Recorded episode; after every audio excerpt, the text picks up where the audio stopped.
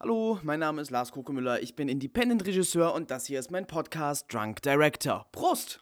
Drunk Director, hier geht es um Filme,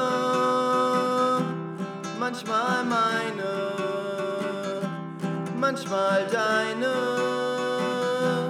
manchmal keine. Diese Sendung wird ab hier immer dümmer.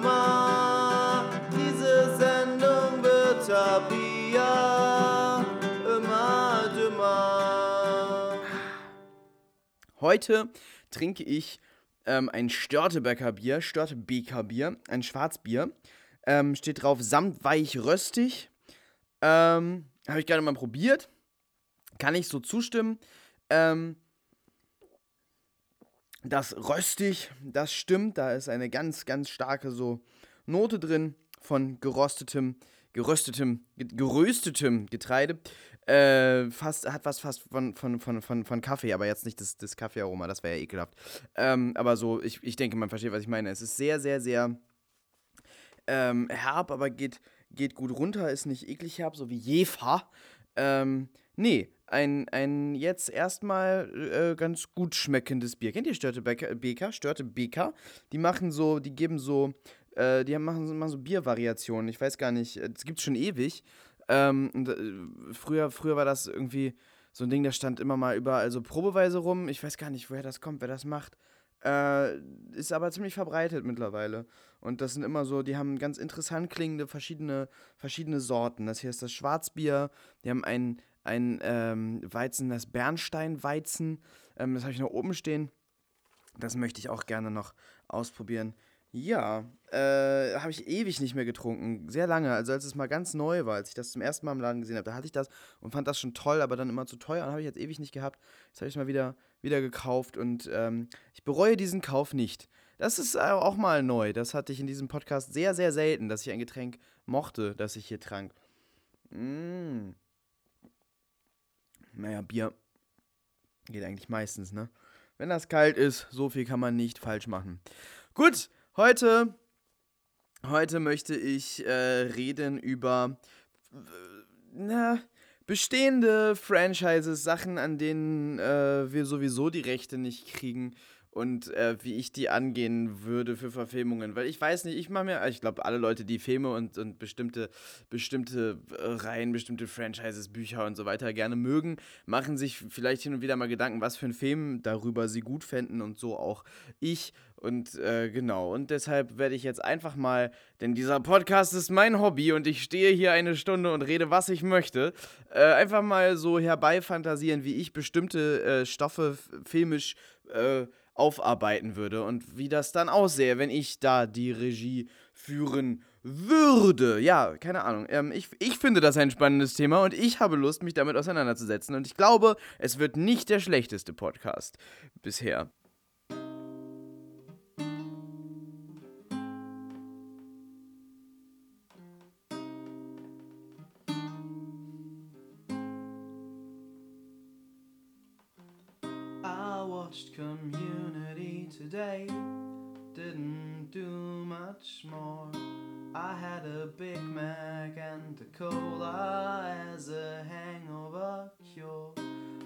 Community today. Why would I leave the bed? It's warm and it's cozy. I had nothing else planned. I don't need you. I'll fill the hole you left with sitcoms.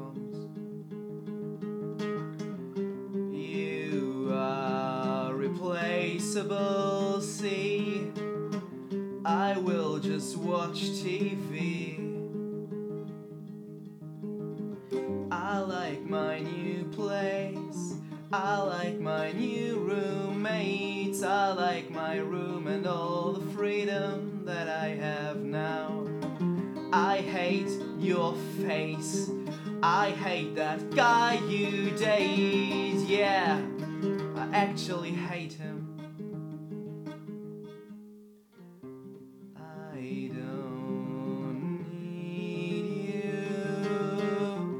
I'll fill the hole you left with sitcoms. You are replaceable, see. I will just watch TV. I don't need you. I'll fill the hole you left with sitcoms.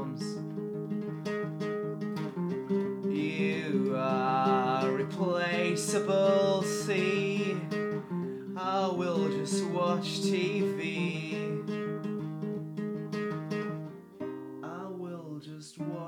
TV.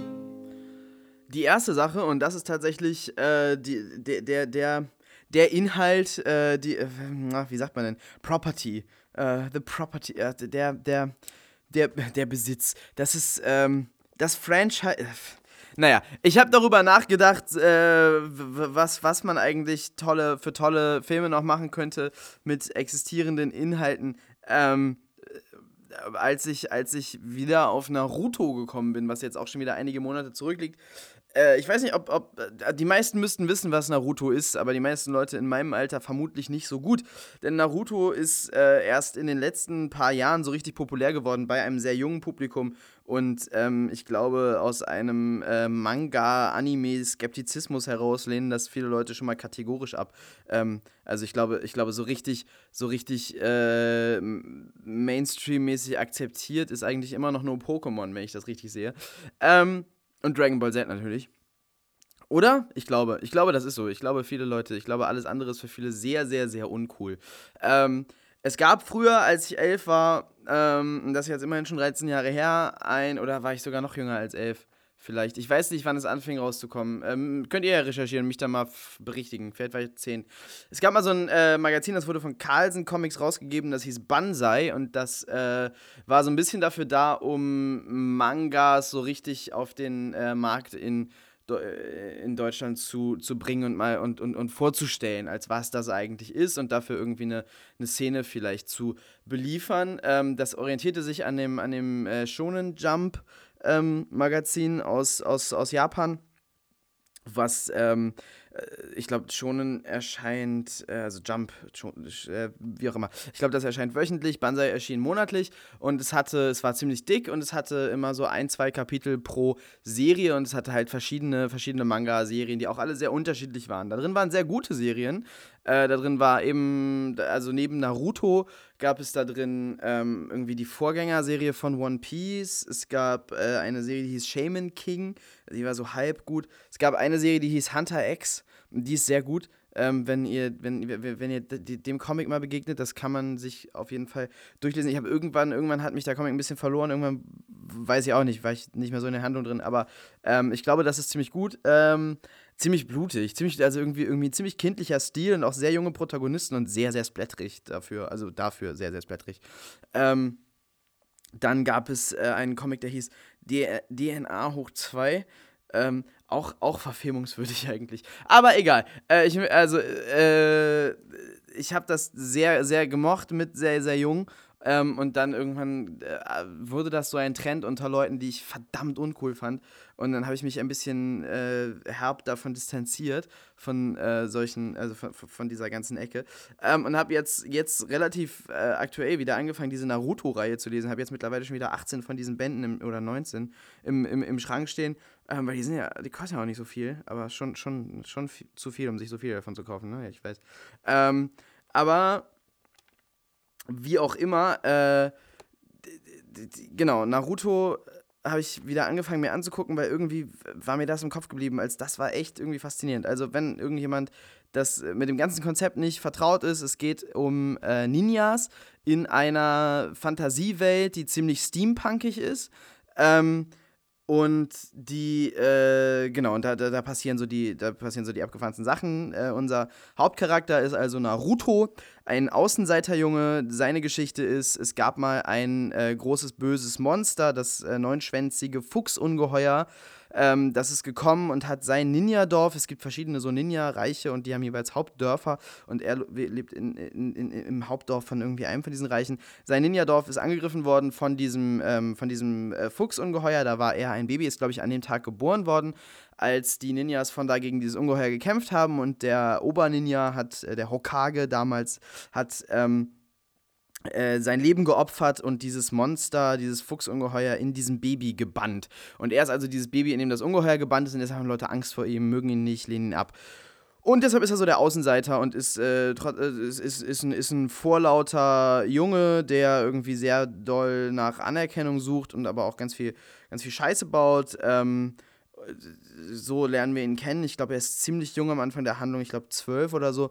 Und dann sind die mit der, mit der Schule fertig und gehen eben in die Ninja-Ausbildung, ähm, die irgendwie härter ist und werden dann Ninjas. Und dann gibt es äh, eine große Prüfung äh, um die nächste Stufe. Das ist irgendwie hierarchisch, hierarchisch ähm, aufgeteilt. Also es gibt da eine ganze, eine ganze äh, Mythologie. Es gibt, ne, also es gibt diese, es gibt diese Reiche, es gibt äh, eine Geschichte dazu, es gibt Technologie, die die nutzen, was sich natürlich über die Serie immer weiter entfaltet, weil ganz typisch diese, diese Manga-Serien, das wird halt wöchentlich, werden diese Kapitel gezeichnet.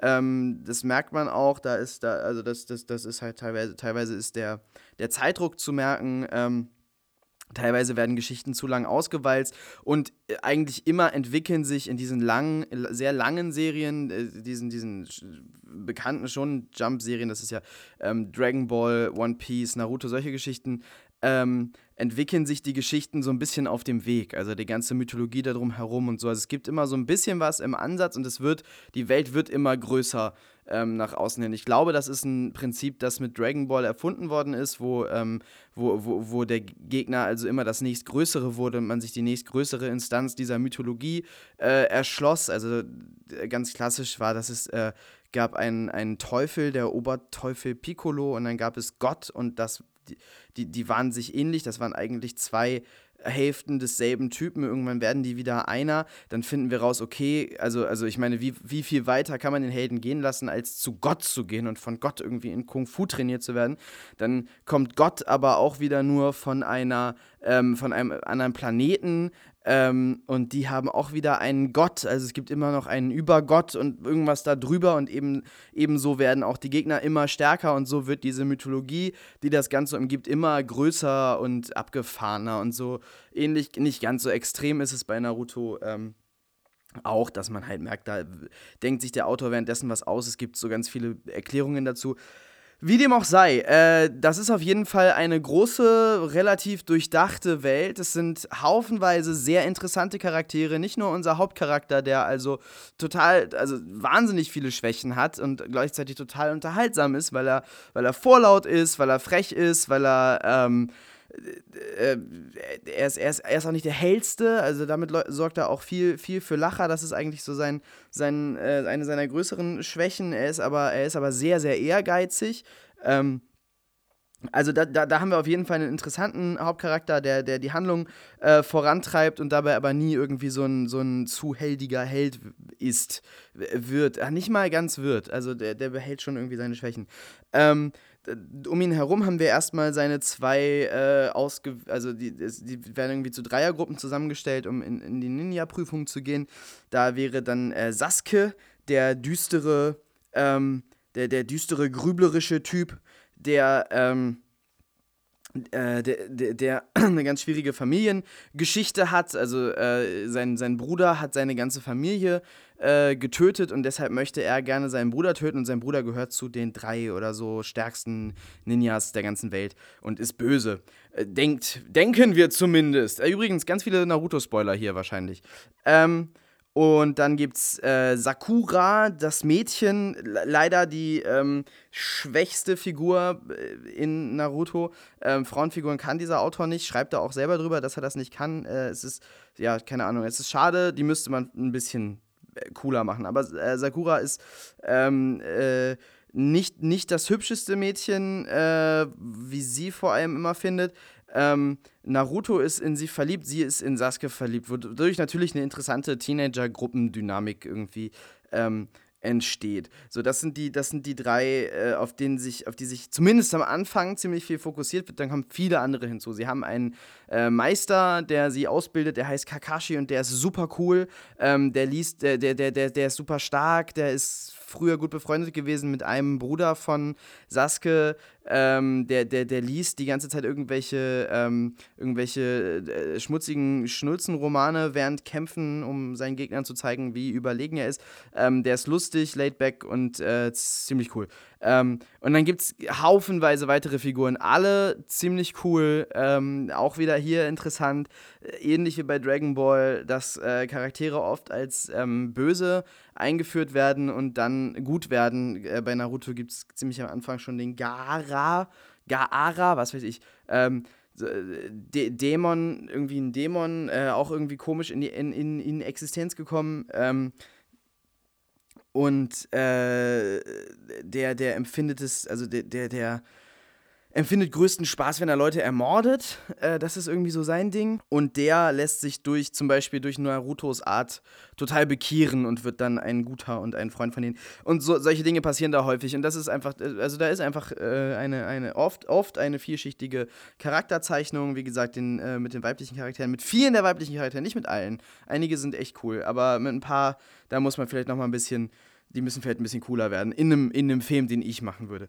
Ähm, äh, genau, und äh, so, ich würde das Ganze anlegen als eine Filmreihe, weil es ist, es ist eine unglaublich lange Geschichte. Ich glaube, das äh, ist jetzt bei, bei 62 Bänden oder so und ist jetzt gerade vorbei und ähm, es passiert unfassbar viel und äh, natürlich, äh, vieles davon kann man auch gerne kürzen, ähm, aber so diese, diese, diese Gesamtgeschichte, die das erzählt, die ist schon ziemlich. Ähm, also es gibt einfach einen, einen Gesamtbogen über diese ganze Geschichte, der sich auf die Rivalität zwischen Naruto und Sasuke ähm, äh, konzentriert und die, ähm, die, die muss man schon irgendwie durcherzählen. Äh, und dazwischen passiert so viel in dieser Welt, so viel Interessantes auch. Ich glaube, da wären Fans zu Recht wütend, wenn man da zu viel rauskickt. Auf der anderen Seite ähm, äh, bin ich überhaupt kein Freund von so einem Trend. Ich, ich meine, es ist nicht mal ein neuer Trend, es ist nur etwas, was oft passiert mit Dingen, die zu einer,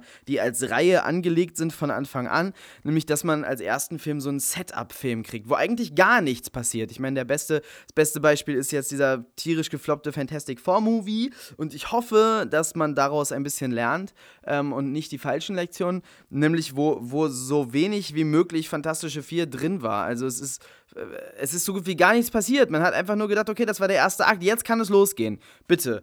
Ähm, dann wäre vielleicht der zweite Film gut geworden. Deshalb hassen ja auch alle Origin-Story-Filme so sehr. Das sind einfach Filme, die äh, die, die, die machen einen Anfang und die sind nur dafür da, ein Anfang zu sein. Das ist kein befriedigender Film. Das ist auch leider bei einigen von diesen Marvel Phase 1 Filmen so. Bei dem ersten Captain America Film ist das total so. Der ist einfach nur dafür da, um den Charakter mal vorzustellen. Ähm, und das ist nicht befriedigend, das nicht, das reicht einfach nicht. Man fühlt sich dann irgendwie in der Luft hängen gelassen. Ähm, und und, und, und gerade weil es äh, viele solche Filme dann auch, ähm, viele solche Reihen dann auch nach dem ersten Film, der dann floppt, weil er für sich kein guter Film ist, gecancelt werden. So zum Beispiel sollte, es gibt so diese, diese ähm, Jugendbuchreihe Darren Shan, äh, hat eigentlich Potenzial. Es gab, also als Harry Potter ähm, groß im Kino war, da gab es so eine ähm, Welle von lauter Sachen, die auch sich an dasselbe Publikum, also vielleicht so 12, 13, 14-Jährige, gerichtet haben, die auch einen fantastischen Inhalt hatten. Ich glaube, das erfolgreichste davon ist Percy Jackson, was zumindest nochmal eine Fortsetzung hatte.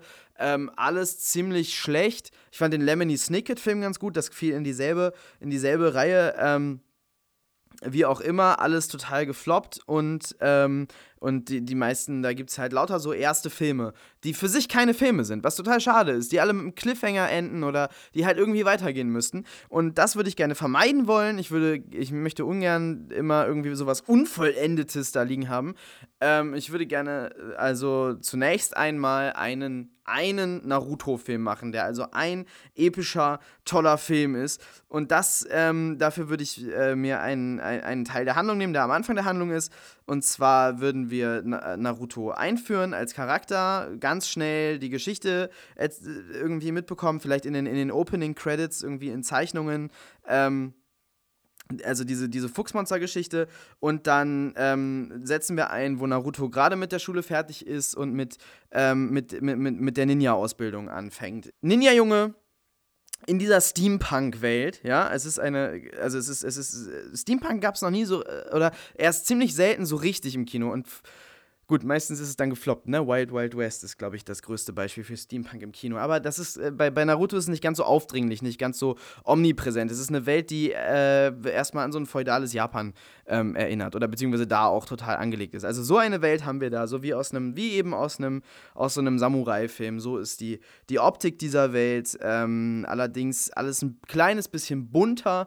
Ähm, die haben halt alle diese orangen ähm, diese orangen Dinger an, aber es ist, es ist überall, es ist viel Sand, es ist viel äh, recht, recht karge Landschaft, die, die äh, Verhältnisse, in denen die Leute leben, sind einfach, es ist einfach wenig Technologie zu sehen, es ist aber trotzdem nicht äh, total mittelalterlich da, sondern wie gesagt, wir haben ein bisschen Technologie.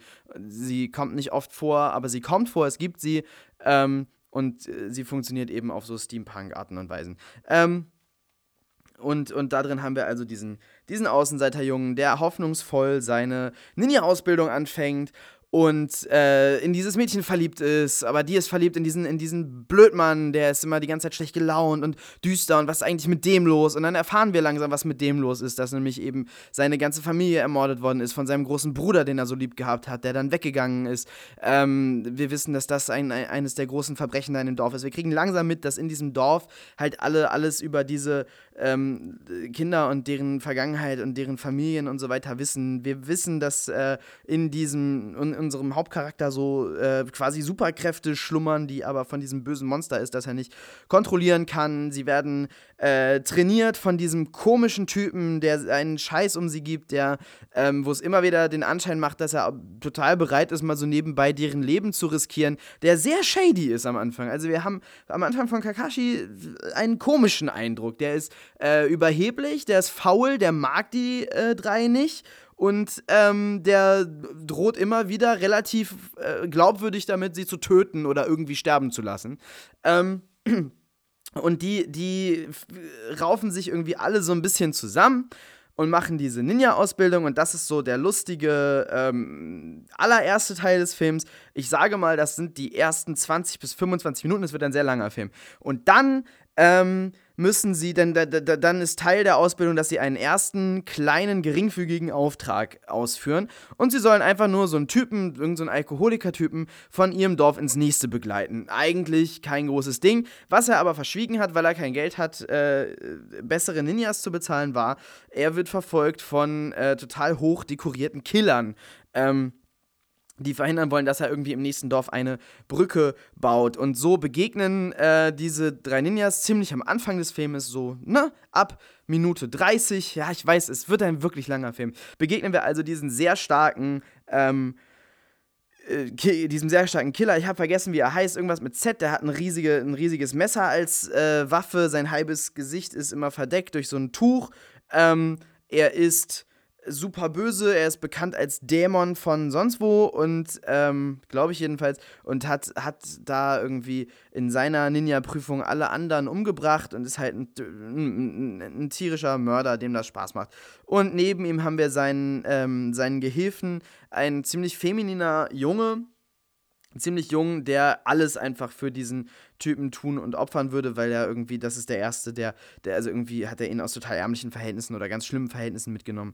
Ähm, und die beiden sind super stark und es ist ein, es ist ein ziemlich epischer Kampf, der sich im Manga auch eine Weile hinzieht. Im Buch, äh, im Film müsste das nicht ganz so lange sein, aber ähm, es ist ein, ein epischer großer Kampf und das ist das Tolle bei Naruto. Diese Kämpfe haben immer einen tierischen emotionalen Gehalt. Wir lernen während diesen Kämpfen diese beiden bösen Charaktere in mehreren Facetten total gut kennen. Dieser Junge tut uns als allererstes leid, der stirbt. Ich glaube, Kakashi bringt ihn um aus Versehen. Ähm, und das tut uns leid. Und dann fängt dieser ganz böse, dieses, dieser Dämon, dieser super Bösewicht, der immer alle unglaublich gerne tötet, äh, nachdem Naruto ihn eine Weile anschreit, an Emotionen zu zeigen und wird total traurig und stirbt auch. Ähm, und äh, lässt sich dann nach dem Kampf irgendwie, glaube ich, neben, neben den Jungen legen. Oder wie auch immer. Es ist jedenfalls ein, ein sehr, sehr guter, sehr epischer Kampf. Es ist schwer für unsere Charaktere, die ähm, sterben dabei fast und äh, wir, wir, kriegen, wir kriegen so ein totales Emotionspackage und wir kriegen direkt mit, okay, Kämpfe hier machen nicht einfach nur Spaß, wir kämpfen nicht alle gegen das total Böse. Es gibt Schattierungen und dieses Kämpfen und dieses Töten, das ist heavy. Ähm, das ist der erste Kampf. Ende erster Akt. Ja, es wird ein langer, langer, langer Film. Wir gehen in die Ninja-Prüfung. Ähm, da kommen mehrere, viele Ninjas aus allen möglichen Ländern hin.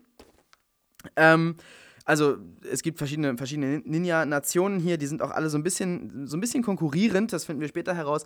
Ähm, die Stimmung ist gespannt, wir wissen noch nicht warum. Äh, und viele neue Charaktere werden hier eingeführt. Und die Ninjas müssen erstmal gegeneinander antreten, gegeneinander kämpfen. Ähm, dabei, dabei setzen sich, glaube ich, alle drei ziemlich gut durch. Ich, ah, wobei ich bin mir nicht sicher, mit Sakura fällt die nicht. Ähm, und die müssen irgendwie, die müssen, dann müssen sie, nachdem sie, genau, diejenigen, die gewonnen haben, doch Sakura setzt sich auch durch, diejenigen, die gewonnen haben beim äh, Gegeneinanderkämpfen, also die Hälfte der Ninjas, die äh, bei der Prüfung ankommen, die gehen alle in einen großen Wald und äh, müssen da zur Mitte des Waldes kommen. Äh, möglichst früh. Ich glaube, alle, die ankommen, äh, genau, die haben gewonnen. Und man darf sich dabei gegenseitig töten. Ähm, in der Mitte ist irgendwie ein Turm und da müssen sie alle hin. Und auf dem Weg dahin in diesem Wald stellt sich dann heraus, in diesem Wald sind nicht nur die Ninjas, die da ihre Prüfung machen, in diesem Wald befinden sich auch Agenten eines der drei stärksten Ninjas der Welt, der total böse ist und der ähm, gerne einen Krieg provozieren möchte zwischen den drei Ninja-Nationen und deshalb ähm, und, und, die, diese, diese, diese Aufnahmeprüfung äh, oder diese, diese Ninja-Prüfung, weil da alle da sind, als guten Ort dafür äh, befindet. Und ähm, er hat auch eine dieser Nationen infiltriert und die sind äh, total auf seiner Seite. Und es geht darum, sie wollen dieses große, äh, dominierende Ninja-Dorf Konoha, aus dem eben auch äh, Naruto kommt, das wollen sie äh, zerstören. Ähm, und dann fängt also während dieser Prüfung plötzlich ein relativ mehr oder weniger offener Krieg an. So, sie versuchen dann erstmal noch irgendwie das, Prüfungs das auf dem Prüfungsgelände zu äh, belassen. Sie versuchen da diesen Bösen zu finden. Dann outet sich aber die Nation, die mit ihm äh, drin ist. Und wir haben im zweiten Akt und zum, also im, zum, zum dritten Akt, wenn unsere, unser großes Finale kommt, äh, einen völlig offenen Ninja-Krieg, ziemlich episch. Der Oberböse kämpft gegen den stärksten aktuell lebenden Ninja aus Konoha, der schon ziemlich alt ist. Ähm, und äh, tötet den auch, aber der schafft es, ähm, den Bösen irgendwie so weit zu lähmen mit einem Fluch, dass er nichts mehr machen kann. Und dann war's das. Und das ist das Ende von unserem ersten Film, dass also dieser Krieg stattgefunden hat, diese, diese Prüfung bis zum Krieg. Es wird ein epischer erster Film, der geht bestimmt zwei, zweieinhalb Stunden, aber das ist ein runder Film. Ähm, danach ist Naruto ein Ninja, er hat ein Ziel erreicht. Äh, natürlich geht es von da aus weiter. Natürlich können wir von da aus mehrere weitere Filme drehen. Ich würde so drei oder sogar vier weitere Filme drehen, also vielleicht fünf, also fünf Filme insgesamt. Ähm, äh, genau, aber das wäre der erste Film. Ähm, also von der, von der, von der Ninja-Schule über die Prüfung, die den Hauptteil der Handlung einnimmt, zum Krieg zum offenen Krieg und dann ist das und dann ist es vorbei und unsere Helden können in ihre Zukunft starten. Das fände ich einen total tollen Film. Wie gesagt, steampunkig, äh, übertriebene Martial Arts Action mit aber total geilen Kung Fu Einlagen. Die haben alle irgendwelche Superkräfte. Das ist äh, man muss ein bisschen was ein bisschen was schieben, aber ähm, genau, also das das meine ich mit diesen übertriebenen Martial Arts Geschichten. Also total spannende ähm, einzelne Kräfte, die die jeweiligen Leute so haben. Ähm, Genau, das, äh, das wäre das. Und dazu eben sehr lustige, sehr lustige Charaktere, ähm, total interessante Charaktere, viele davon. Äh, wir würden uns konzentrieren natürlich auf unsere Hauptgruppe, aber die sind alle, äh, die, diese Charaktere, die es da sonst gibt, die haben alle einen sehr, sehr starken ersten Eindruck. Ähm, viel von den, von, den, von den Nebenhandlungen müsste man natürlich drastisch reduzieren, wer jetzt den Manga kennt und damit man da so eine straight Linie durch hat. Aber ich denke, das wäre ein, ein schönes Setup für eine ähm, Naruto-Serie und gleichzeitig trotzdem ein schöner, in sich geschlossener, toller Film. Einfach Naruto, der Film. Punkt. So, da könnte es weitergehen, muss aber nicht.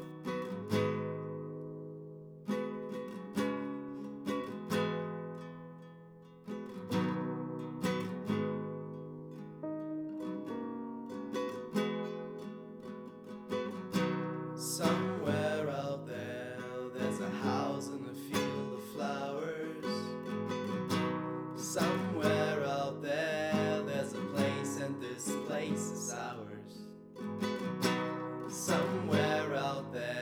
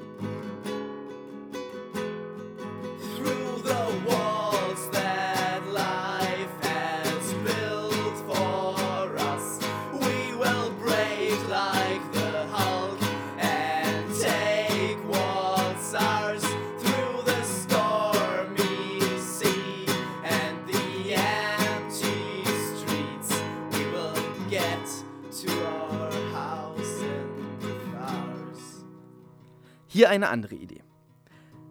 Ein schwedisches Dorf.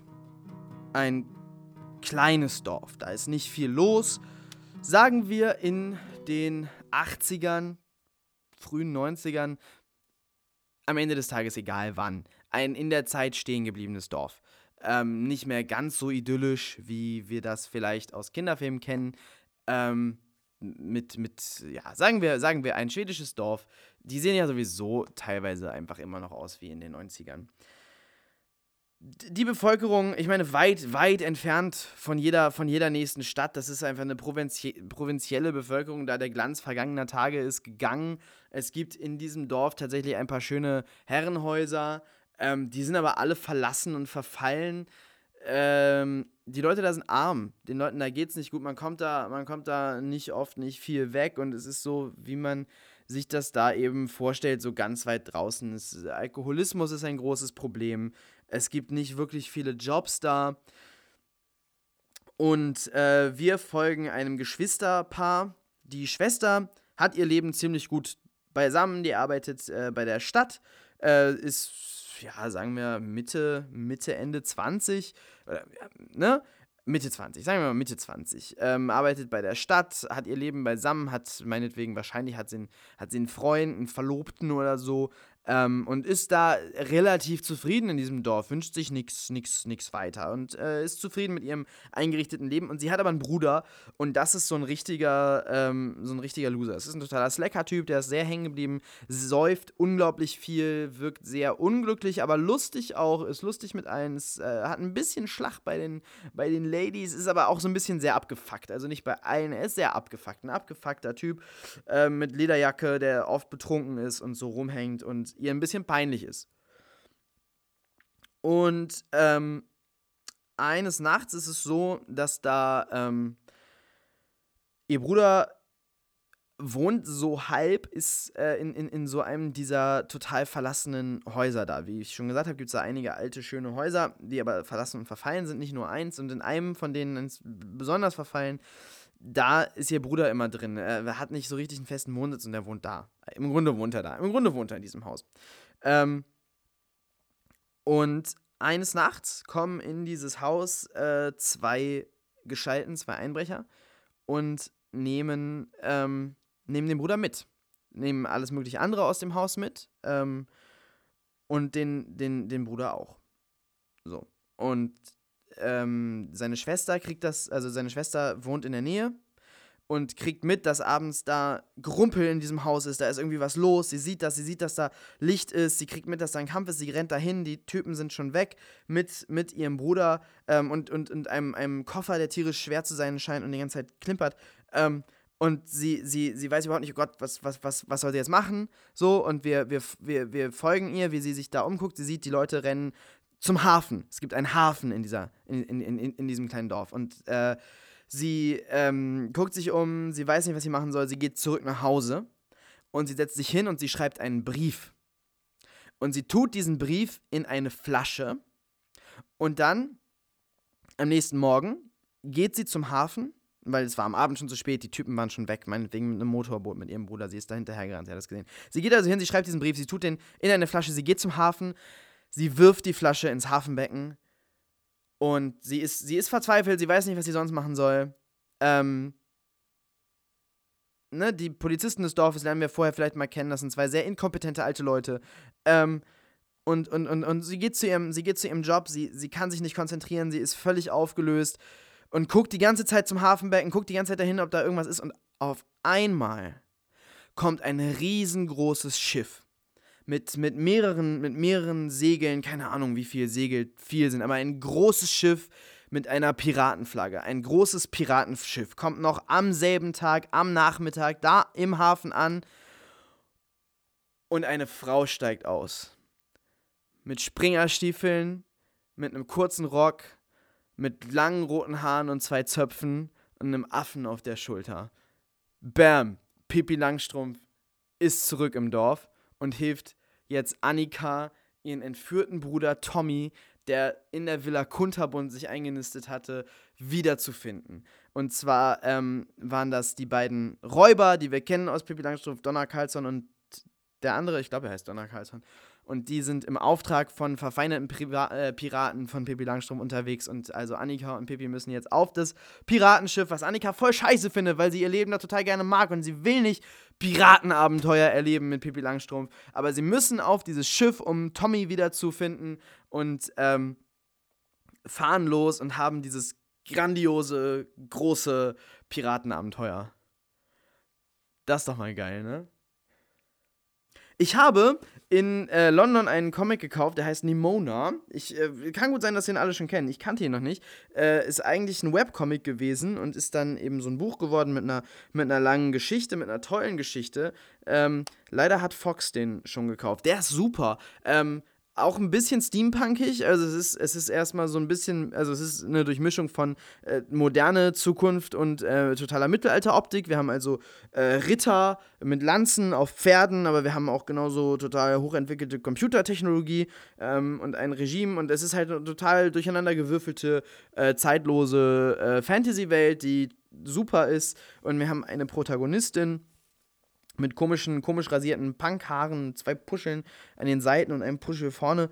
Äh, Nimona, die ähm, also ihre Gestalt wandeln kann. Und es fängt sehr lustig und quirky an. Sie wird der Sidekick von dem, von dem größten Bösewicht dieses Landes, ähm, der eben natürlich wie alle Villain-basierten Geschichten eigentlich nicht böse ist. Und eigentlich sind die Helden die Bösen.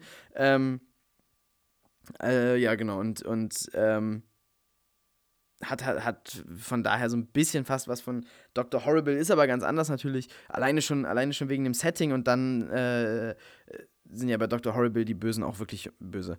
Ähm, wie auch immer. Ganz, äh, ganz tolle Geschichte, die dann äh, episch und düster und deep und schön wird. Ähm, und das, das, wäre, das wäre ein toller Film. Das hat Fox gerade Fox hat das gerade gekauft. Ähm, also es ist dann halt auch so ein bisschen die, äh, also es gibt, es gibt so eine Konkurrenz da drin zwischen, zwischen diesem Bösen und dem, und dem Haupthelden der Guten. Und dann wird ein bisschen die Frage, woher kommt eigentlich Nimona? Warum hat die solche Fähigkeiten? Warum kann die ihre Gestalt wechseln? Und dann wird ganz schnell die Frage, was macht diese Organisation, für die die ganzen Superhelden arbeiten? Also das ist so die, sind so, ist so, ist, sowas wie die, ähm, die, die öffentliche Sicherheit, ne? Ähm, was machen die eigentlich und sind die eigentlich wirklich so gut? Und äh, toll, ganz epische Kämpfe drin. Ähm, super, super Comic, müsst ihr auf jeden Fall mal lesen und ich glaube, das wäre ein toller Film. Äh, sogar eins zu eins, so wie es da im Comic ist. Der ist. Das ist so gut erzählt, total tight. Ähm, tolle Charakterzeichnungen, das könnte man so nehmen und so verfilmen. Fox hat das gerade gekauft und macht irgendwie Zeichentrick draus. Ich weiß nicht, ob das die allerbeste Idee ist, aber pff, es ist eine super Vorlage auf jeden Fall. Und ähm, ich, ich würde halt am liebsten einen Spielfilm sehen. Ich gucke guck lieber Spielfilme als Zeichentrickfilme. Und ich würde das gerne als Spielfilm sehen. Gerade es gibt da so einen Kampf, wo sie permanent dann die Gestalt verändert. Den würde ich richtig gerne ähm, als Spielfilm sehen. Das wäre toll. Ach ja, aber ich denke nicht, dass es passiert, es passieren wird.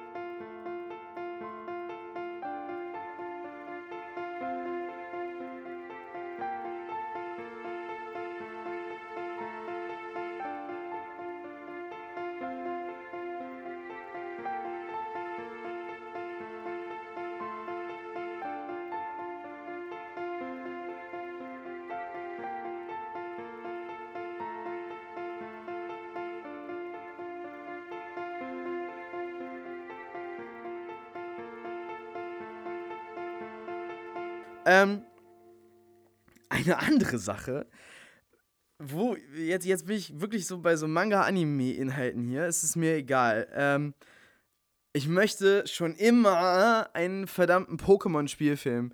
Und zwar, ähm, und zwar mit der Handlung von der ersten äh, Pokémon-Serie. Ohne Weltgerette, ohne episches Gedingse. Ein Film, der quirky ist. Ähm, und der einfach, ohne auch Erklärung von dieser Welt, einfach äh, Ash folgt einem Jungen, der sich also auf die Pokémon-Reise macht. Was einfach in dieser Welt normal ist, dass man mit 13 losgeht. Ich würde ihn ein kleines bisschen älter machen, ähm, sagen wir mit 16 losgeht äh, und, und Pokémon fängt und äh, am Ende dieser Reise, äh, also irgendwie sich alle diese Orden erkämpft mit seinen Pokémon, also quasi Tierkämpfe austrägt und am Ende dieser Reise bei der, ähm, bei der Meisterschaft mitmacht und versucht, Meister zu werden. Und Ash hat einen Rivalen, das ist Gary, der kommt aus demselben Dorf und der ist ein richtiges Arschloch. Und er hat zwei Freunde, die findet er unterwegs. Das sind beides Pokémon-Trainer, die dann aber ihre Arenen aufgeben, um ihm zu helfen. Das sind Rocco und Misty. Ähm, und die sind beide ziemlich lustig. Misty ist, Misty ist die ganze Zeit am Schimpfen und die ist ähm, ein bisschen die ist klüger und cooler als die beiden Jungs. Und äh, Rocco, äh, irgendwie ist, sein, sein Hauptding ist, dass er sich äh, in jeder Folge in jedes herumlaufende Mädchen verliebt. Total. Ähm, die sind beide auch einfach sehr gute Pokémon-Trainer und die drei sind sehr gute Freunde und die machen halt so ihren Weg und der Böse ist Gary und am Ende geht es in die Pokémon-Arena und es gibt Kämpfe und das ist die Dramatik und am Ende kämpft Ash gegen Gary und verdammt nochmal, er muss gewinnen. Vielleicht, vielleicht, ich hab das so gehasst in der Serie, verliert er nämlich.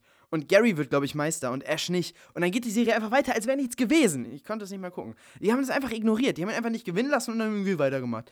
Äh, Bullshit. Ähm, entweder muss Ash gewinnen oder Ash verliert und dann verliert, äh, gewinnt wenigstens Misty. Auf jeden Fall muss Gary verlieren, darf nicht Pokémon-Meister werden. Gary ist ein Arschloch. Ende. Das ist doch Film genug. So ein Road-Movie mit äh, lustigen Charakteren, gutem Humor, diesen ganzen süßen Pokémon, Pokémon-Kämpfen, das gibt doch auch viel, äh, das gibt doch schon mal Dramatik her. Und eben äh, dem Bösewicht Gary und äh, diesem, diesem Wettlauf darum, wer dann am Ende gewinnt. Das wäre ein toller Film. Das Ganze in so einer, in so einer quirky, ähm, Indie-Optik mit Instagram-Filtern drüber. Ich würde das total abfeiern. Jetzt kommt auch Pokémon Go. So wie, der, so wie der Trailer dafür aussah. So könnte dieser Film eigentlich aussehen. So könnte so ein Pokémon-Film aussehen. Ich würde das richtig feiern. Und es wäre eigentlich auch an der Zeit, gerade mit Pokémon Go äh, das ja jetzt kommt. Ähm, man könnte dann irgendwann weitere Teile machen, aber darüber rede ich jetzt nicht. Aber das wäre ein toller Pokémon-Spielfilm. Scheiß auf Franchise, scheiß auf Reihe. Das wäre ein toller Pokémon, der Film.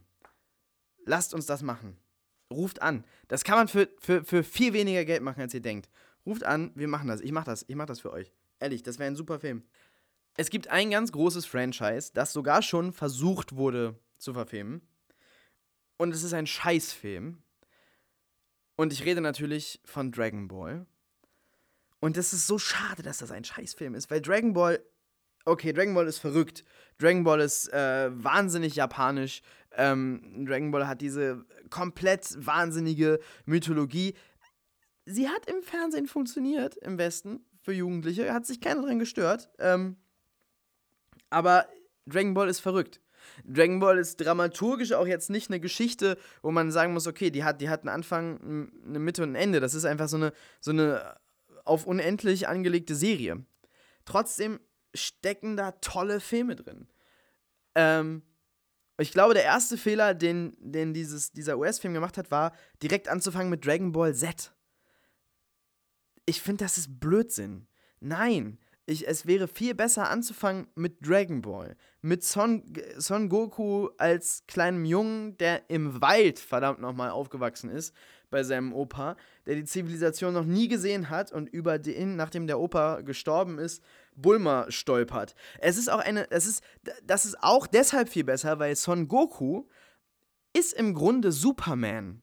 Son Goku ist ein Alien von einem anderen Planeten, und ist super stark, hat Superkräfte. Son Goku ist Superman.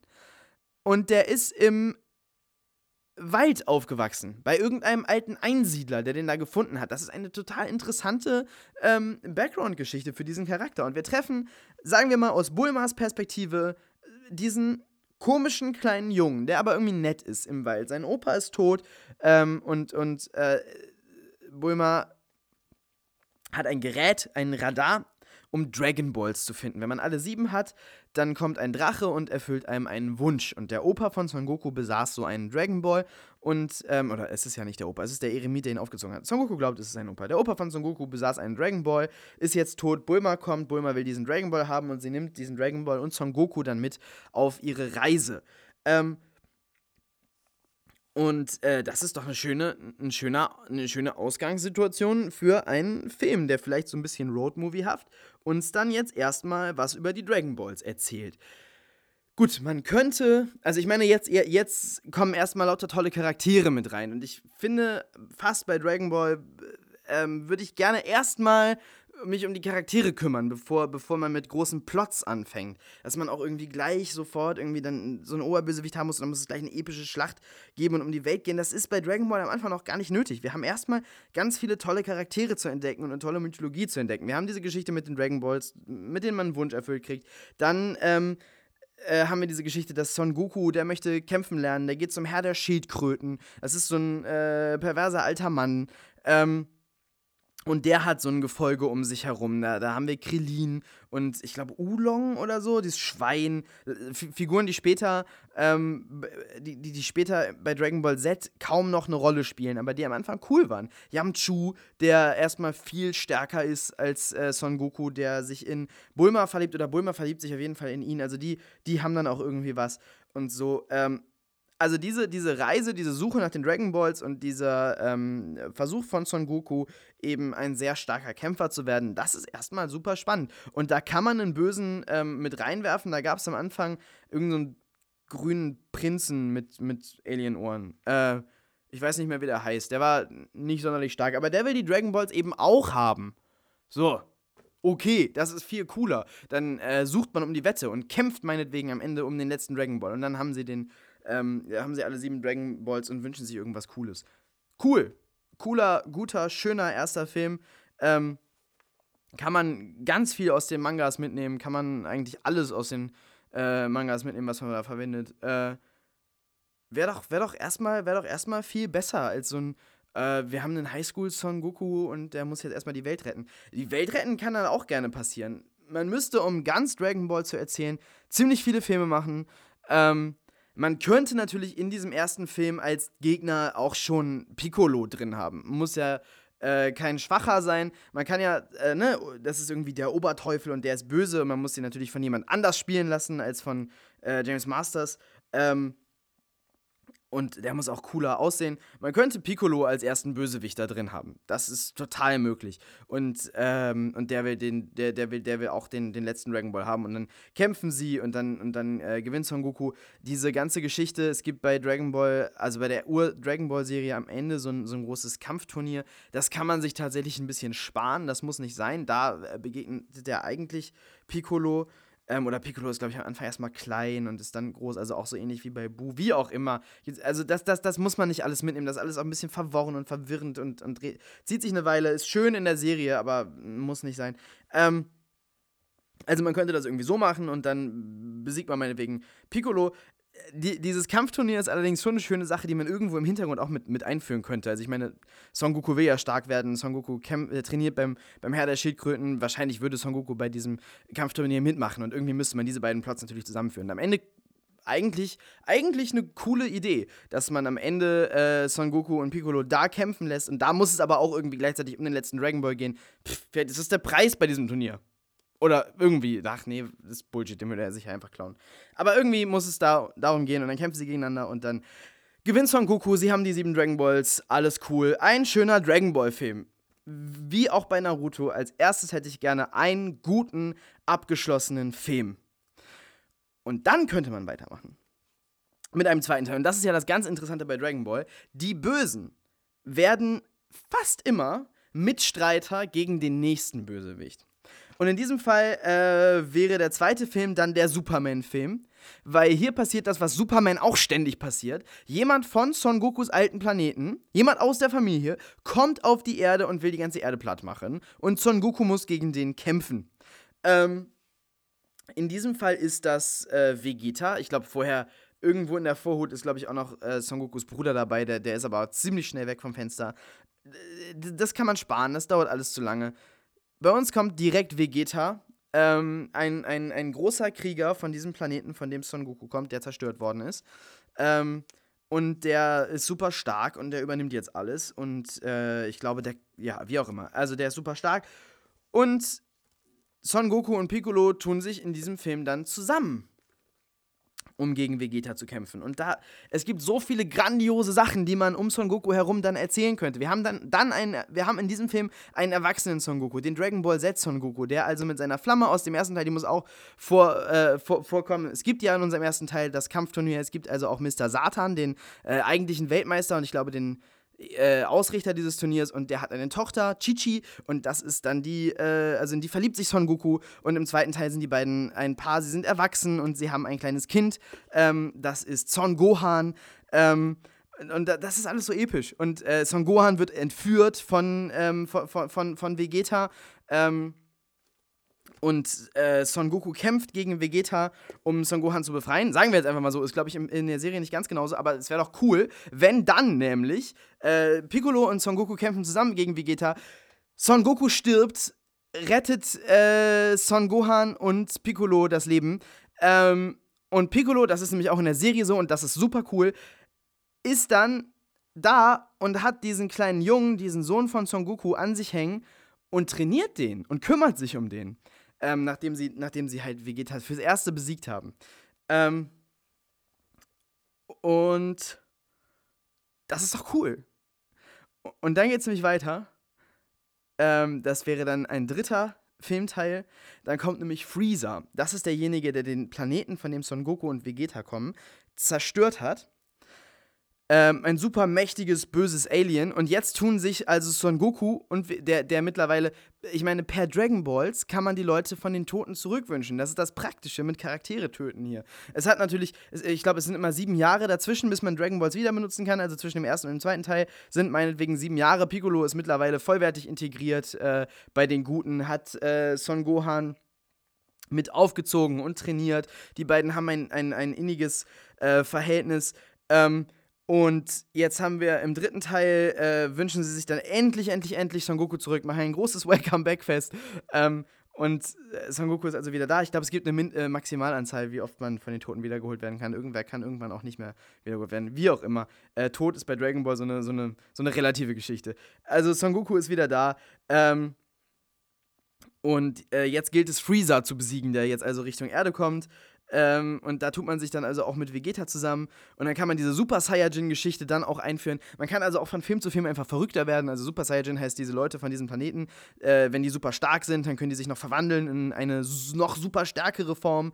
Ähm, genau, und dann hätte man, dann, dann, dann hätte man äh, könnte man sie gegen Freezer kämpfen lassen und es kann, es gibt so viel, so viel Stoff. Äh, Son Gohan wird ja auch irgendwann erwachsen. Son Gohan wird dann erstmal eine Weile tatsächlich wirklich ein Superheld. Ähm, Super Saiyaman heißt er. Äh, das ist ziemlich lustig und das ist eine Sache, da kann man dann auch endlich das, äh, den, den, den offensichtlichen Wunsch der amerikanischen Produktionsfirma unterbringen, irgendwen an einer Highschool zu haben, weil äh, Son Gohan ist dann in einer Highschool. Son Go Gohan ist da äh, dann auch eben sein, seine Superheldenfigur. Ähm, und dann, ich würde die meisten anderen Villains rauslassen und bei, bei Boo weitermachen und dann auch irgendwann diese Reihe zu einem Abschluss bringen. Aber man, man hat viel Material, verrückt zu sein. Und eben, wie gesagt, den ersten Film würde ich so machen. Wir führen erstmal Son Goku ein als Waldmenschen, wir führen Bulma ein, wir führen den Herrn der Schildkröten und diese ganze Clique ein. Ähm, und überhaupt die Idee von Dragon Balls. Ähm, und haben da eine kohärente, runde Geschichte, bevor man sich überlegt, wie man weitermacht. Man kann total abgefahren weitermachen, man muss dafür wahrscheinlich den Cast austauschen oder immer sieben Jahre warten, aber ich würde den Cast austauschen. Ähm, und kann da eine tolle Serie draus machen. Es muss aber keine Serie werden, es wird, es wird ziemlich verrückt. Es wird ziemlich abgefahren und unter Umständen würde es nicht funktionieren. Auch wegen so Sachen wie Cast austauschen. Ähm, also ein paar Leute muss man immer mal wieder austauschen. Die, also die, die, die, die Kinder sind vorher, die müssen. Also ab, ab irgendeinem Punkt altern, ähm, altern Son Goku und solche Leute nicht mehr, aber ah, schwierig, schwierig. Also das, das, das ist eine Schwierigkeit. Dann ist es, es wird halt, wie gesagt, wirklich, wirklich verrückt. Man muss viel, glaube ich, rauslassen, aber auch ohne, ohne die ganz abgefahrenen Sachen ist es sehr verrückt mindestens ein runder Film ist da aber absolut drin und das wäre doch mal schön. So ein Dragon Ball Film. Macht keinen Dragon Ball Z Film, macht einen Dragon Ball Film. Ich würde es gucken und ich glaube, ich bin nicht der Einzige. Be bevor ich zum letzten komme, will ich noch einmal kurz äh, anmerken, dass die Fantastischen Vier eigentlich, wenn sie jetzt nicht gerade für alle Zeiten ruiniert worden wären, ein, eine so grandiose Space Opera hergeben würden. Wirklich, wirklich, wirklich, wirklich. Mit, äh, habt ihr mal die Comics angeguckt? Das sind so 60er Jahre Comics, die sind total, äh, total LSD-mäßig. Es gibt die, die buntesten, es gibt die ganze Farbpalette, die ganzen Bösen sind bunt. Galactus, ja, der, der, der kommt und die Planeten frisst. Vielleicht erinnert sich der eine oder andere an den fürchterlichen Fantastic Vorteil 2 von, weiß ich nicht, 2006 oder so. Ähm, wo Galactus eine große Wolke ist. Galactus ist keine große Wolke. Galactus ist ein dicklicher, großer Typ in einem rosa Anzug. Und der geht durch die Gegend und frisst Planeten. Das ist Galactus. Galactus ist super. Ich will, ich will den Galactus. Ich will die komplette Verrücktheit der originalen Fantastischen Vier, dieses bunte. Jetzt gerade gibt es eine Silver Surfer-Reihe. Silver Surfer ist ein Charakter aus dem Fantastischen Vier, ist der ähm, quasi der Diener von Galactus. Es gibt eine Silver Surfer-Reihe, die gerade genau das äh, tonal macht oder fast genau das. Silver Surfer ist immer so ein bisschen äh, philosophisch, so ein bisschen. Ähm, anderer Ton noch, aber, aber ähm, optisch tonal das macht, was man mit den Fantastischen Vier machen müsste. So, so äh, buntes Space Opera Zeug und äh, den Silver Surfer müsste man da auch drin haben und das wäre cool. Ähm, was dann, was dann auch Humor äh, hat, so Dr. Doom ist, ist die Vorlage für Darth Vader, liebe Leute. Dr. Doom muss cool aussehen. Ähm, die, äh, daraus, daraus kann man, ich meine, das könnte, das könnte tonal einfach so sein wie Star Wars. Das ist dem gar nicht so unterschiedlich. Ein großes, buntes Space-Märchen, eben mit Soap Opera drin. Ja, diese, diese Geschichte von Reed Richards und der, ich weiß gar nicht, wie sie heißt. Er heißt Mr. Fantastic, weil er so geil biegsam ist. Das ist so geil. Die Fantastischen Vier sind ein tolles, lustiges äh, Franchise und ähm, ein, ein, ein bunter, überbordender Film, der einfach mal die Comics ernst nimmt und eine bunte Space Opera draus macht, das wäre, das wär's. Das, das würde ich richtig gerne gucken. Dass man dann in die entgegengesetzte Richtung geht, geht und einen, einen düsteren Film draus machen will. Das ist die billigste und faulste Idee aller Comicfilme seit Batman Begins. Ah, das hat gut funktioniert mit einem düsteren Batman. Natürlich funktioniert ein düsterer Batman. Lass uns doch von jetzt an alle Comicfilme düster und ernst machen. Halt die Fresse! Ja? Batman ist, äh, ist, ist, ist, ist ideologisch gesehen Wolfgang Schäuble. Und äh, das ist ein düsterer Comic, der super zu Frank Miller gepasst hat, der ideologisch gesehen noch schlimmer ist. Ähm, und da passt dieses Dunkle dazu und das ist dann auch irgendwie cool. Aber ähm, abgesehen davon, dass ich Batman nicht mag, weil das einfach Wolfgang Schäuble ohne Rollstuhl ist, ähm, passt es, ja klar passt es zu Batman. Das ist der, der, der, der Rächer, der sich anzieht wie eine Fledermaus und in der Nacht kommt und gruselig sein will. Aber es passt nicht zu Superman und es passt nicht zu den Fantastischen Vier. Come on. Also ehrlich, das ist wirklich, das, das ist die blödeste, die blödeste aller Ideen ever. Habt ihr euch mal angeguckt, was, was für Superkräfte die haben? Das ist nicht Dark and Gritty, das ist nicht Cronenberg äh, Body Horror. Das ist, das ist lustig und das ist toll und da, so, so, so ein Ton wie Guardians of the Galaxy, sowas könnte dem Fantastischen viel gut tun. Ich glaube, sowas würde vielleicht Marvel machen, obwohl die in den Comics gerade auch eine andere Geschichte machen. Aber äh, ich glaube, bei Marvel wäre wär das gut aufgehoben. Es ist aber ja leider nicht bei Marvel. Es ist schade, aber so ein bunter, fantastischer Vierfilm, der so ist wie diese 60er Jahre Comics, vom Ton her, vom Ton her, bessere Charaktere, äh, besserer Humor, aber ne, dieses und die ganze Color, äh, Farbpalette und so, toll wäre das.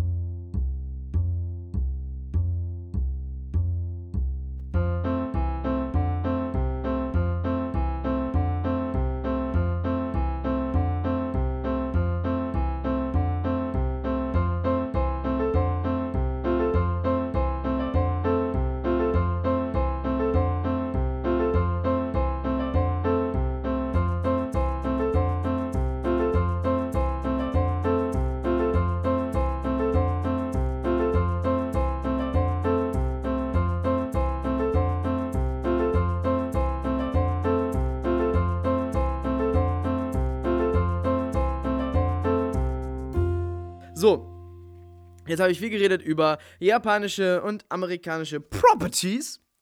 Jetzt habe ich überlegt, ich möchte noch eine, eine, Sache, eine Sache aus Deutschland unterbringen. Aus Deutschland, ähm, warum eigentlich? Ist eigentlich dumm, aber ist scheißegal, ich mache das jetzt trotzdem.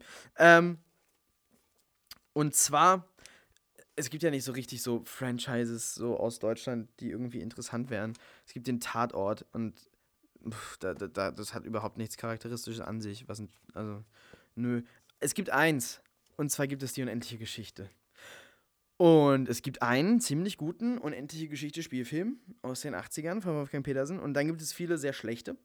Ähm, und das ist schade, weil eigentlich hätte man von dem ersten Film ausgehen können und den Rest des Buches erzählen können.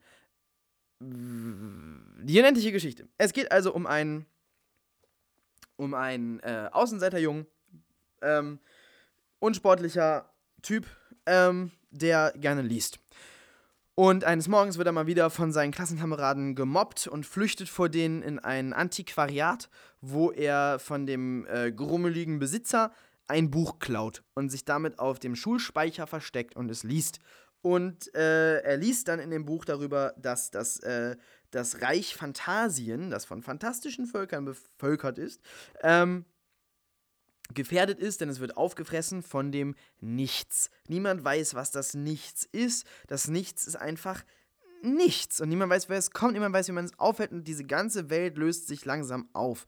Und äh, die kindliche Kaiserin, die Regentin, ist auch noch todkrank und man vermutet einen Zusammenhang und man schickt einen großen Krieger aus einer Prophezeiung, den schickt man jetzt los, den Retter zu finden. Es gibt irgendwo einen Retter und diesen großen Krieger, den man schickt, ist Atreyu. Alle warten auf den großen Krieger Atreyu von den von den, äh, ich weiß gar nicht, von, von so einem Indianermäßigen Volk. Also, äh, ich weiß nicht, die kommen irgendwie von der grünen Steppe oder so. Äh, sind im Buch auch alle grün, olivgrüne Haut. Ich finde es gut, dass man das im Film nicht so macht. Aber sie warten also, also alle auf diesen großen Krieger und dann kommt ein kleiner Junge. Und alle sind ein bisschen enttäuscht, aber der hat jetzt die Aufgabe, der kriegt jetzt das Aurin, das Zeichen der kindlichen Kaiserin, und muss jetzt losgehen. Ähm, und diesen Retter suchen. Und er muss äh, sich auf die große Reise machen. Und Bastian liest das und liest das und liest das und kriegt dann irgendwann mit, gemeint ist er. Und er wird dann dieses Buch reingezogen und dann hat das Nichts schon ganz Fantasien äh, aufgelöst. Und dann ähm, sagen sie ihm, er kann sich das jetzt aber alles neu ausdenken. Er ist derjenige, er kann das alles wieder entstehen lassen mit seiner Fantasie nämlich. Und da hört der erste Film, den es gibt, auf. Und der Film ist toll. Ich will diesen Film überhaupt nicht weiter anzweifeln. Es gibt ein paar Sachen, die man besser hätte machen können. Zum Beispiel ähm, der Look. Ich finde es ganz gut, dass das Nichts im Film so ein Sturm ist, weil das dramaturgisch einfach besser funktioniert als im Buch wird es einfach beschrieben als so ein schleichendes Nichts als, als, es wird irgendwo gesagt, es ist, als ob man blind wäre, wenn man auf die Stelle schaut. Dass da einfach Dinge verschwinden. Und wenn man die, wenn man das Bein reinhält, also es ist kein Sturm, man kann das Bein reinhalten, dann ist das Bein auch weg. Und es schleicht und es schleicht und es wird immer, immer mehr verschwindet. Das ist ein bisschen creepier natürlich. Ähm, dieser Film, finde ich, hat, äh, dieser, dieser, dieser Sturm hat im Film ganz gut funktioniert. Äh, Gmorg könnte besser aussehen. Die, ganzen, die, ganze, die ganze Optik könnte so ein bisschen aufgepimpt werden. Ähm, mir fehlt im ersten Film vor allem Igramul, die viele, was eine, ein, eine riesige Spinne ist, die aus ganz vielen äh, summenden kleinen Einzelinsekten besteht, die so reden kann. Super creepy, super gruselig. Haben sie nur nicht gemacht, weil die äh, Technik noch nicht weit genug war, das umzusetzen. Das müsste auf jeden Fall da rein. Der, der begegnet Atrio irgendwo in den Bergen. Ähm, und äh, das, das Orakel. Am Ende ist er bei so einem Orakel und äh, Michael Ende hat den Film ja gehasst, er fand, dass er super billig aussieht und er fand, dass das Orakel, äh, das sah aus, als wären das zwei, die Sphinxen sahen aus wie zwei Stripperinnen für ihn und so. Und das Orakel war auch ein bisschen, das war nicht so ganz umgesetzt. Das war äh, im Buch interessanter, das waren so mehrere Räume und da waren so einzelne, einzelne Dinge drin. Das Buch ist halt auch einfach philosophischer und deeper als der Film und ein paar von diesen interessanten, schönen, philosophischen Michael-Ende-Gedankenspielen hätte man schon besser in den Film mitnehmen können. Also nicht ganz ausschließlich auf diese, diese totale Unterhaltung gehen, die gut funktioniert. Das ist ein ganz toller Film, aber ein bisschen was von dem, von diesem, von diesen ruhigen Zwischentönen, die da drin sind bei Michael Ende, die könnte man eigentlich mit rüber retten in den Film. Ähm, die praktischen Effekte funktionieren toll und das muss auf jeden Fall dabei bleiben. Äh, bei, bei, bei so Puppen und so, das, die sind alle toll. Ähm, und im Großen und Ganzen einfach ein etwas moderneres und ein etwas äh, philosophischeres äh, Remake äh, des, des, des, ersten Films, das sich einfach mehr auf, mehr auf das Buch bezieht als eben auf den Film. Und ähm, das Buch ist eben ja, ruhiger, etwas philosophischer und hat ein paar mehr Feinheiten da drin, die, die alle man äh, eigentlich damit rüber retten müsste. Aber der erste Film funktioniert eigentlich als Setup für diese Reihe total gut dann, dann, dann, dann haben sie mit den nächsten Filmen völligen Bullshit gemacht und ich weiß nicht warum. Und es hat dann auch irgendwann gar nichts mehr mit den Büchern zu tun. Das Buch geht so interessant weiter. Bastian ist dann in Fantasien, er schafft ein neues Fantasien und reist dann dadurch und entdeckt es. Faszinierend. Tolle Abenteuer. Ähm, und äh, er lernt dabei, er muss dabei ähm, anfangen, eben, er muss dabei mit dieser Verantwortung umgehen und äh, ein gutes Fantasien erschaffen für alle. Und so ähm, gibt es dann gegen Ende, also am Anfang, am Anfang gibt es, es gibt ganz viel, hier, hier wird so richtig philosophisch und deep. Hier ähm, will er als erstes stark und hart werden wie Atreyu und wird es dann. Und dann will er, ähm, will er das beweisen, indem er die größte Wüste durchquert. Und als er sich das wünscht, befindet er sich in einem großen Wald, den er gerade erschaffen hat, der plötzlich stirbt und eine Wüste wird. Und da, in dieser Wüste trifft er einen brennenden Löwen und die unterhalten sich und haben ein ziemlich philosophisches Gespräch. Und am Ende des Tages stirbt dieser brennende Löwe, versteinert und um ihn herum wächst dieser Wald wieder. Und am nächsten Tag wacht der brennende Löwe wieder auf und da ist wieder die Wüste. Und dann erklärt Bastian dem Löwen, dass es also so ist, dass er jeden Abend stirbt und jeden Morgen zum Leben erweckt, damit und er stirbt, damit der Wald leben kann und, an, und andersrum. Es ist ähm, es ist total faszinierend, es ist interessant und man hat ganz viel davon in diesem Buch und man hätte ganz viel davon in diesem Film. Und wie ich gesagt habe, würde ich den ersten Film auch schon ein bisschen abstrakter und philosophischer gestalten, als der Film, den man kennt, ist. Von daher wäre der Ton jetzt nicht der riesige Unterschied. Wir würden schon daran gewohnt sein, gewöhnt sein, dass Fantasien auch ganz viel etwas von, von einem Traum hat und von Traumlogik und von philosophischen Gedanken, die da drin sind und äh, von Sachen, die eben im Traum funktionieren. Und da könnte man total visuell total tolle Sachen mitmachen. Ähm, Genau, und es gibt aber eben auch Einwohner von Phantasien und denen muss äh, Bastian gerecht werden. Und äh, gegen Ende sieht es dann nämlich so aus, dass, äh, dass Bastian ähm, irgendwie kämpft er gegen einen, gegen einen Prinzen. Ähm, und er will dann da beweisen, dass er toll und stark ist. Und dann besiegt er den Prinzen, weil er das natürlich kann. Und dann ähm, wenden sich alle ab von diesem Prinzen, auch seine Verlobte. Und dann tut es Bastian leid. Und um es wieder gut zu machen, erschafft er einen großen Drachen, der einmal kommt und alle tötet, tierisches Leid, tierische Zerstörung in Phantasien äh, anrichtet, alle umbringt. Ähm, und äh, sagt dann diesem, diesem Prinzen so, geh und besiegt den Drachen. Und der Prinz besiegt den Drachen und äh, befreit, also die, die, die, die Verlobte von dem Prinz war dann von dem Drachen ähm, entführt worden. Und dann sieht Bastian aber, ah, fuck, ich habe ich hab quasi einen riesen Genozid begangen, um diesen Prinzen wieder glücklich zu machen. Das war auch nicht so cool. Und ähm, ist dann am Ende sehr nachdenklich. Aber man hätte ein tolles, ein tolles großes Finale, wo man gegen einen Drachen kämpfen müsste. Man müsste das moralische Dilemma jetzt nicht ganz so groß machen, wie es in dem, äh, im, im, im, im Buch ist. Äh, aber aber es, äh, Bastian hat dann einfach schon Schuldgefühle und sieht, okay, fuck, das ist, das ist falsch was mache ich jetzt eigentlich so? Aber er hat den Drachen besiegt, wir haben ein tolles Finale, wir haben ein Ende vom zweiten Teil. Im dritten Teil, ähm, im, im dritten Teil versuchen äh, Atreyu und Fuchur aus dem ersten Teil, das Fuchur ist der Drache und Atreyu ist der aus dem ersten Teil, die, die haben mittlerweile äh, sich mit Bastian angefreundet und haben jetzt gesehen, was da alles passiert ist und äh, nehmen sich vor, sie müssen diesen Bastian ein bisschen unter Kontrolle halten.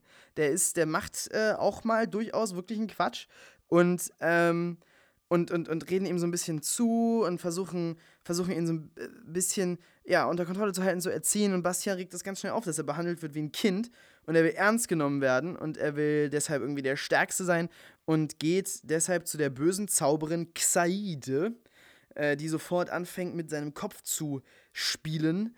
Ähm, sie kämpfen, er besiegt sie, aber das ist auch Teil ihres Plans. Und äh, er steigert sich immer mehr da rein, dass er jetzt aber wohl der Chef ist und er darf, man darf ihn nicht, man darf ihn nicht äh, irgendwie ähm, äh, herablassend behandeln, man darf ihn nicht bevormunden und, und, und, und man darf ihn nicht anzweifeln und alles, was er macht, ist richtig. Und er schwingt sich auf zum neuen kindlichen Kaiser. Die kindliche Kaiserin ist nämlich seit Anfang des zweiten Films, habe ich vergessen zu sagen, verschwunden. Ähm, und äh, Atreyu leitet dann eine Revolution gegen Bastian und das Ganze endet in einer riesigen Schlacht um den Elfenbeinturm ähm, die Bastian verliert, wobei er aber Trio, äh, ich glaube, äh, fast tödlich verletzt. Und danach, ähm, danach hat Bastian eine ziemlich lange Selbstfindungsreise, ähm, die damit ausgeht, dass ähm, äh, äh, also, also irgendwie, ich glaube, er, er, erinnert sich an gar nichts mehr, weil für jeden Wunsch, den er in Fantasien macht, verliert er eine Erinnerung. Und am Ende, äh, nach dieser großen Schlacht, erinnert er sich an gar nichts mehr, ist total, total runtergekommen, ver verliert alle seine, seine Stärke, glaube ich, jetzt dann im Laufe dieser Selbstfindungsreise, durch die Atreo ihn begleitet. Also Atreo besiegt seinen Freund und geht dann mit ihm mit. Und im Grunde ist es der Weg zurück nach Hause. So, und ähm, das, da muss man nicht alles mitnehmen, was im Buch ist, weil es ist ja nur noch das Ende. Aber da sind, ähm, da gibt es ein paar schöne Sachen. Zum Beispiel geht, kommt er in die, in die Stadt der gefallenen Kaiser oder so, die alle aus der echten Welt nach Phantasien gekommen sind, sich da reingesteigert haben, sich zum kindlichen Kaiser aufgeschwungen haben, alle ihre Erinnerungen verloren haben und dann in dieser Stadt landen. Das sind nur noch so Verrückte. Und der Trio sagt, nee, hier bleibst du nicht, wir nehmen dich mit, wir gucken, was wir machen können. Und am Ende findet er den Weg ähm, nach Hause, nach einer ziemlichen, ja, Selbstfindungsreise, viel, viel Philosophie wieder. Würde man stark abkürzen, wäre aber ein schönes Ende und Bastian kommt zurück in die echte Welt. Nicht viel Zeit ist vergangen, kommt nach Hause, alles toll. Eine epische, tolle Trilogie, total coole Handlung. Da ist so viel drin in diesem Buch. Verdammt nochmal. Nehmt es nochmal, macht es nochmal richtig. So, der erste Film war toll, macht den Rest auch noch. Macht den Rest. So, macht aber den ersten Film auch nochmal neu ne, damit, damit, man damit man in allen drei Teilen die gleichen Schauspieler hat und so einen ähnlichen Look und so. Ich mach das für euch. Ich mach das für euch. Gar kein Problem. Wirklich. So, ruft mich an. Das war Drunk Director für heute. Prost!